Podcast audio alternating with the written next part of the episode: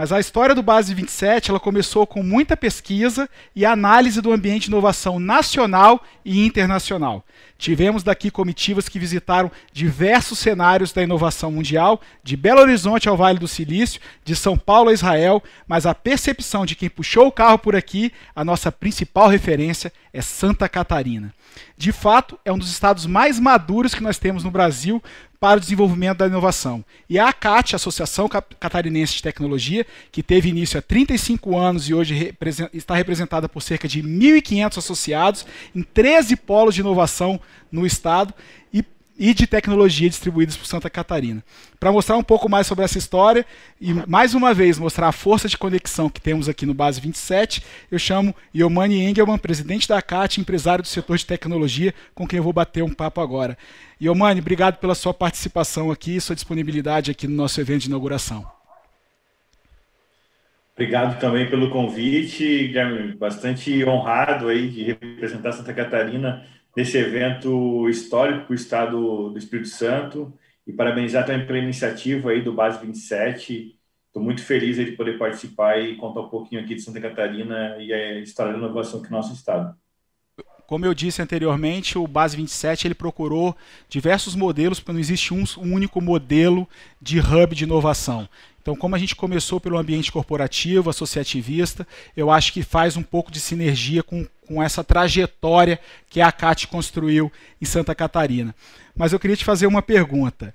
É, se eu perguntar para um pescador na beira da praia em Florianópolis se, qual é o futuro que ele deseja para o filho dele, para onde é que ele vai apontar? Para o mar ou para a terra? Acredito que hoje, né, com certeza para a terra, Guilherme, a gente tem feito um trabalho muito importante aqui e a gente entende que esse é um papel de sucesso do, do, dos hubs, não só que, que fizeram o passado a inovação, mas estão fazendo o futuro, que é conectar a sociedade civil. Né? Falando bastante de inclusão social já aqui hoje, eu fico muito feliz com esse tema. Vocês falaram bastante frase aqui que eu chego a me emocionar, né? de conectividade, de humildade e de formação de pessoas. Né? Hoje a tecnologia, mais do que uma oportunidade, como já foi falado também pela professora Suzana, é também um fator importante de inclusão social e distribuição de renda. É, no momento que o Brasil está vivendo 14 milhões de desempregados, o setor tecnologia tem dificuldade de captar e, e empregar as, a demanda que as empresas tecnologias têm. Né? Só para dar um exemplo do que eu estou falando, hoje, num mapeamento que a gente está fazendo aqui com a CAT no estado de Santa Catarina, nós temos, nesse momento, mais de 2.500 vagas em aberto somente para desenvolvedores. 2.500 vagas. Se a gente pegar a base salarial média um programador júnior de entrada, que está na ordem de 3.500, 4.000 reais, a gente está falando de uma massa salarial que jogaria na economia hoje mais de 120 milhões de reais por ano. Tá? Então, isso é distribuição de renda de maneira adequada, né? dando realmente não dando peixe, já na metáfora que você mencionou aqui, mas ensinando de fato a pescar e com certeza gerando um futuro de oportunidade para esses jovens. É, como a professora também bem colocou, um desafio hoje da academia, né? Cinco anos de formação e muitas vezes um profissional que chega no mercado de trabalho às vezes despreparado para os novos desafios do mercado de trabalho. Então a CAT começou, como eu disse, como uma associação empresarial, assim como Base 27. Mas todos sabemos que uma andorinha só não faz verão. Né? Qual a importância de conectar esse movimento à sociedade civil organizada, à classe empresarial, à academia, ao Estado e até mesmo à imprensa? O primeiro ponto, né, a gente sempre fala que o coletivo é mais forte que o individual. Né? Existem várias pautas né, que nós temos que não faria sentido uma empresa ir falar com a academia ou uma empresa falar com o governo para mudar políticas públicas, por exemplo. Né? Então, esse é o principal ponto. E o fato de a gente também estar tá unido, a gente tem senso do coletivo, é mostrar a relevância do setor. Hoje, Santa Catarina tem um indicador muito importante, é a relevância do PIB que a tecnologia tem em relação ao PIB global aqui do nosso estado. Né? Hoje, tecnologia representa praticamente 6% do PIB catarinense, é praticamente a média do que tecnologia representa no PIB nacional do Brasil. Estamos muito distante do que representa nos Estados Unidos, para você ter ideia do que nós temos de chão para percorrer, né? Hoje, tecnologia para o PIB americano está quase representando 30%, e nós estamos minguando em 3%, né? Então, a gente tem literalmente uma pista aberta para poder crescer, mas é claro que fazer políticas públicas, conseguir formar pessoas é importante. O principal sentimento aqui que nós temos, né, se eu fosse citar alguns pilares, é, primeiro, o coletivo, o pensamento né, não individual, mas sim de troca de informação. Muito do que vocês estão fazendo aqui é uma coisa que norteia, norteia nós bastante. E a pandemia é, também colocou um ponto importante. Né? Hoje o conhecimento está muito difuso, né? foi falado aí pelo pessoal da Starts. Achei muito legal o que ele mencionou, né? a questão do conhecimento.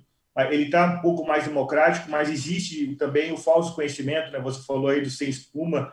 É, tem muita coisa que não é bem aquilo que a gente vai falar. E, uma das vantagens de estar conectado com pessoas numa rede, né, numa associação como nós temos aqui, e o Base 27, com certeza, eu, eu sei que vai ser, segue o mesmo caminho, pelo que já foi falado, é realmente pessoas falando de pessoas de problemas reais, né, pagando boleto, é o problema do sócio, e isso a gente encontra aqui, de fato, de peito aberto, tá, de falar realmente aquilo que não se fala nos livros, na grande maioria, né, Só, eu sempre falo que todo mundo gosta de falar o que deu certo, é, e, e, mas para uma história que deu certo, tem várias que não deram certo, e, e, o fracasso, até a gente aqui como, como, cultura latina, é o fracasso na cultura latina é visto como uma coisa muito ruim.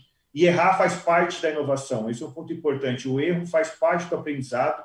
Você aprende é, caindo né, para andar, você não fala a primeira palavra corretamente. E dentro do ambiente de cooperação é isso. Você pode também evitar alguns erros trocando experiências. Então, esse é um pilar da troca. O segundo pilar que a gente entende aqui é do donation, né? Eu acho que um dos grandes, talvez uma das grandes virtudes da nossa associação é a questão da cultura do give back, né? A minha empresa foi incubada um programa que subsidiado aí pela CAT e, e pelo Sebrae, um, uma incubadora que nós temos aqui, que é o Midtech, uma incubadora que já ganhou duas vezes como quinta melhor incubadora do mundo. E hoje eu estou aqui nessa posição de presidente, vou a gente coloca aqui a metáfora sempre, cada um qual é o seu tijolinho, né? qual é a sua marca, o seu modelo de gestão, a, entendendo a prioridade e sabendo que isso aqui não é uma perpetuidade de poder. Né? Eu vou passar o bastão para alguém e esse alguém vai passar o bastão para alguém e isso continua. Então, esse é o segundo pilar, que eu acho que é uma cultura ainda que no Brasil a gente tem pouco, que é de doação, de fato, naquilo que eu recebi. Né? E, por último, e não menos importante, é realmente a gente entender que a, a, responsabilidade que nós temos com a sociedade. Né? Quando eu estou falando de educação, estou falando de emprego, estou falando de renda, é realmente entender que é um setor importante relevante, que a gente tem um compromisso, não só que o setor esteja bem, que todos estejam bem. Eu falo muito isso. Hoje, a, a, crise sanitária, eu acho que ela colocou um, um holofote nesse aspecto. Não adianta eu me cuidar se o meu vizinho não se cuidar ele me contaminar, né? Inclusive, eu peço um pouco de desculpa, que eu estou com um pouco de tosse que eu estou me recuperando de Covid, tá? Então, esse, esse sentimento de coletivo, de estar todo mundo bem, que a sociedade tem que estar bem, né? tem que estar, todo mundo tem que ter segurança, tem que ter, todo mundo tem que ter um bom trabalho, uma boa condição. É um, também um pilar importante que nós temos aqui na associação e a gente tenta difundir isso da melhor maneira possível, trazendo, trazendo também outros pilares da sociedade para que construam isso conosco. Por falar em educação e conhecimento, vamos fazer uma coisa bem sem espuma aqui. Você classifica, então, para o nosso empresariado que está escutando a gente aqui, se eu vou pegar o meu DRE, eu tenho que classificar a inovação como custo, despesa ou investimento? É, sem dúvida, investimento, tá? eu não tenho dúvida disso. É, a inovação, é, foi falado aqui, muito legal a fala. É, muitas vezes a gente tem que aprender né, a matar produtos, a matar serviços para que a gente crie a nova jornada e quando a gente olha as grandes empresas que fracassaram nisso, é, é, dá para ver claramente que não é uma questão de dinheiro. Né? É, eu, eu, numa palestra que eu dou sobre inovação, eu, eu sempre cito o caso né, da Kodak e da Xerox, né, que tiveram um market share absurdo nas suas posições de mercado, tinham dados de mercado incrivelmente sofisticados para a época, e falharam né, no, no, processo de criar a, no, a, nova etapa ou a nova empresa que deveria ter surgido. Né? Só lembrando, para quem não sabe, a Xerox é a inventora da, da, interface gráfica e do mouse, não é a Apple. Né? E ela estava lá nos laboratórios, ninguém dava atenção para aquilo, e achando que impressora ia ser o novo, né, ia ser a continuidade do negócio. Então, inovação, sem dúvida, para mim é investimento. É claro que existe o dilema do, do, do, da inovação, as grandes empresas vivem isso, e é normal isso, e eu acho a Base 27 tem uma cultura importante a difundir, que é uma bandeira que a gente levanta muito com as grandes empresas, que o, o CEO de uma grande empresa ele é medido pelo EBITDA no final do ano ou da receita líquida no final do ano. E muitas vezes o processo de inovação de um produto ou de um serviço ele vai levar mais de um ano de desenvolvimento. Então é muito normal né, que, na, na medida que eu não tenho uma política de incentivo para o C-Level que gerencie isso muito bem, isso vai gerar custo, e isso vai ser tratado como custo, e é normal que daí nós, cri, nós criamos nas grandes empresas, principalmente, o conceito dos innovation killers, né? as pessoas que matam a inovação no ninho, e isso é muito ruim. Então, faz parte do nosso papel também como comunidade de inovação tentar levar para o mundo, principalmente o mundo, eu vou chamar o da indústria mais clássica, é, métricas e formas de medir o C-Level através de inovação e metodologia de inovação, mostrando que isso realmente é o que vai fazer a perpetuidade do negócio. E, como eu mencionei, a literatura tem grandes cases e anti-cases, né, daquilo que deu certo e não deu certo em relação à inovação, não pelo fracasso da inovação em si, mas pelo modelo de gestão que era feito em relação ao processo inovador que aquela empresa possuía. Mãe, você falando assim, eu vejo assim o quanto a gente ainda tem de curva de aprendizado aqui no Espírito Santo, uma iniciativa que a gente está começando agora, para né, melhorar o nosso ambiente de inovação, nosso ambiente de negócio. Como é que a CAT pode ajudar o Base 27 a ganhar a velocidade que a gente precisa para impactar as pessoas e transformar a nossa economia? Legal. Bem, primeiro, eu acho que a gente pode trocar muita figurinha em relação a essa conexão que nós temos com startups e as grandes empresas. Né? O Base 27 está nascendo com uma coisa que é muito legal, que é a construção civil. É... A minha área original é saúde, tá? Então, é... num estudo que eu vi da Harvard Business Review, de 30 setores, construção civil e hospital, né, a área hospitalar eh, são os, os, os serviços mais menos com menos adoção tecnológica, né? Então, Acho que vocês nascem já num, num como a Suzana colocou também, né, assim, um momento ícone né, de transformação digital e de adoção tecnológica. Então, a gente tem um pouco dessa experiência de conectar grandes empresas. Aqui no nosso ecossistema, a gente né, tem, teve conexões com a Ambev, com ArcelorMittal, com VEG, é, com Schultz, Whirlpool, empresas muito grandes que estão muito preocupadas com a perpetuidade do seu negócio e querem estar, de alguma forma, entendendo esse modelo né, de inovação que as pequenas empresas, as startups estão criando e muitas vezes o que elas buscam simplesmente é fazer com que o C-level entenda o que de fato é inovação. Né? A inovação interna é importante acontecer, mas a inovação aberta é o que está transformando os negócios de verdade das grandes companhias. Né? Eu gosto de citar o caso da Ambev, né? não sei se vocês acompanharam aí, a Ambev com um processo de inovação que eles tiveram em conexão com startups, eles conseguiram crescer o volume de vendas durante a pandemia, com os bares fechados. E isso aconteceu através de uma plataforma de delivery é, focado em shopping, que é o Zé Delivery. E está aí um sucesso, um case da Ambev é, que ninguém esperava. Né? E eu posso citar outros casos, como o caso da VEG também, que tem um modelo de inovação, né, uma grande empresa catarinense.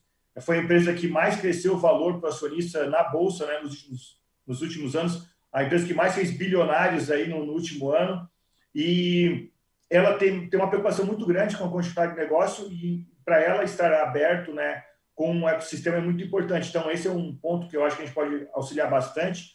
Outro é realmente a gente ajudar né, nessa cultura que tem que ser genuína, né, foi falado por vocês, os valores de vocês, de give back e de sensibilidade com todos, né, tanto é, empresários, hoje empreendedores, entender que o coletivo é muito importante. A gente pode mostrar isso em números, de verdade. Né?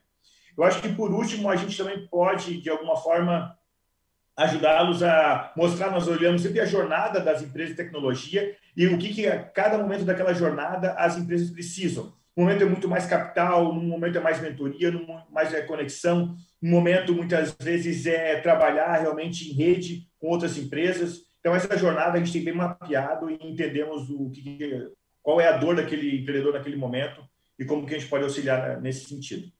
Mano, a gente do Base 27, em nome do Base 27, eu queria agradecer a sua presença aqui. Nós contamos mais uma vez com alguém que já está há 35 anos nessa jornada, a gente está começando há um ano. Claro, a gente já tem feitos incríveis de desconstruir a mentalidade do empresariado capixaba em torno da inovação. A gente vê uma série de empresas começando suas iniciativas de inovação já em um ciclo de pandemia o, a construção civil, como você falou, ela é, um, ela é, um, é um mercado de ciclo longo, então as pessoas esperam muito para começar a inovar, tem muita resistência ao erro, mas a gente sabe que pelo menos no nosso mercado que a gente está vendo, ninguém mais está querendo construir prédios ou fazer obras como fazia antigamente. Então, obrigado. Você é, o ACAT é uma inspiração para o Base 27, continua sendo, e a gente pretende aí se aproximar para a gente ganhar essa velocidade, para fazer a transformação social que a gente precisa. Obrigado pela participação. Obrigado também. Contem conosco. O ecossistema catarinense está aberto aqui para o Espírito Santo, base 27 aí, aprendermos juntos também, construirmos algo melhor, que é um país mais justo e digno para todos. Humane, vocês causaram uma transformação enorme em Santa Catarina e a gente está aqui em busca de fazer essa transformação aqui no Espírito Santo. É, até porque pensar pequeno, pessoal, e pensar grande dá o mesmo trabalho, não é isso? Aqui no Base 27, nós pensamos grande. Primeiro, claro, temos o objetivo de transformar o ecossistema capixaba. Depois, de participar e influenciar as decisões e iniciativas de inovação nacionais. E por que não inter internacionalizar? Para mostrar que isso é possível e